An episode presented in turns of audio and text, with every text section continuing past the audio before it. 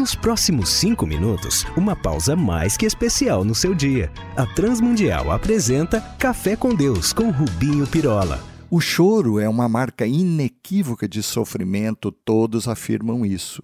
Mas a bem da verdade, não é apenas no sofrer, na perda, na tragédia, que há lágrimas e dor. Tanto que nas Escrituras, no famoso Sermão do Monte, o próprio Senhor afirmou, para o nosso espanto, que bem-aventurado, sortudo, feliz é aquele que chora. Ah! Eu sabia que eu, quando a minha esposa me manda cortar cebolas, existe um quê de bem-aventuranças.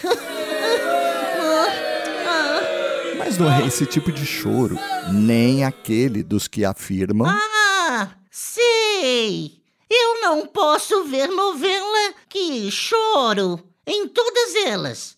Acertei! Exato. Vamos prestar atenção numa coisa. Quando caminhamos com Jesus, compreendemos o que ele quis dizer com o serão consolados aqueles que choram. E este choro é aquele quando a pessoa chora pela convicção íntima da sua própria miséria, dos seus pecados, do quão carenciado é da graça, quando sente no íntimo sua incapacidade de viver o padrão, a santidade exigida por Deus. Tanto que essa convicção vem na sorte daqueles que, segundo Jesus no mesmo sermão afirmou, são pobres de espírito, incapazes de em si agradarem a Deus. Então, ato contínuo, se arrependem e choram. E choram diante da revelação do Senhor e ao olhar para o Cordeiro de Deus, aquele que tira o pecado do mundo. Essa tristeza, segundo Deus, opera arrependimento para a salvação, da qual ninguém se arrepende. E é bem diferente dessa tristeza do mundo que gera depressão, angústia, enfermidades ou, como continua o texto, opera a morte como afirma-nos Paulo em 2 Coríntios 7,10.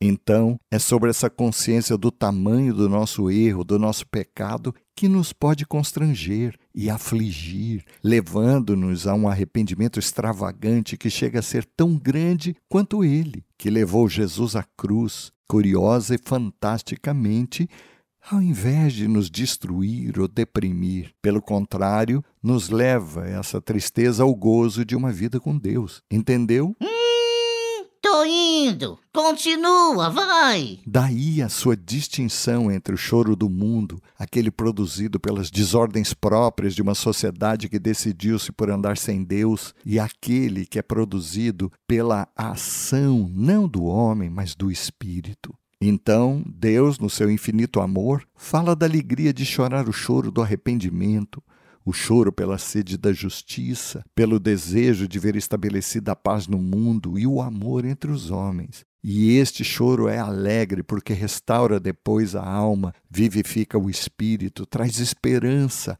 aproximando o homem do seu Criador. Puxa, ainda me lembro quando os cultos tinham mais choro do que hoje. Hoje é só retetés, piadinhas e conversas pra boi dormir. não vamos generalizar, mas é um pouco disso. Hoje não nos permitimos chorar na presença de Deus, como também não há tempo na sua presença. Tudo é para já, é imediato e superficial. Mas é isso. O choro que o Espírito Santo produz em nós é tão escandaloso quanto a graça. Como é que é? Escândalo! Mais do que temos produzido?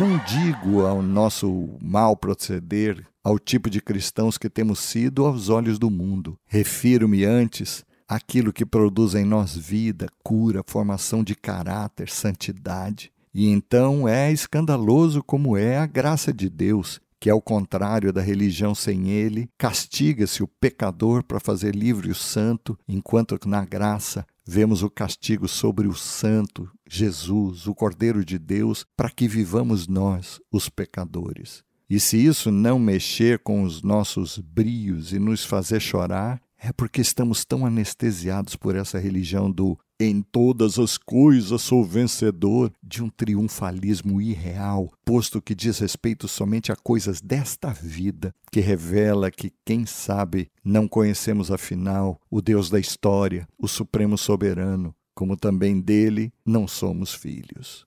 Vamos falar com ele.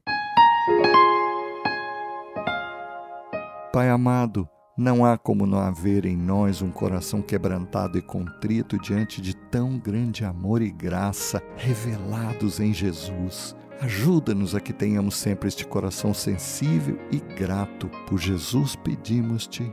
Amém. Olá, amigos. Escrevam para a RTM aqui ou lá em Portugal, trazendo a sua dúvida, sugestão, crítica, para que os possamos servir ainda mais. Um abraço nosso, meu e de toda a equipe que prepara este café.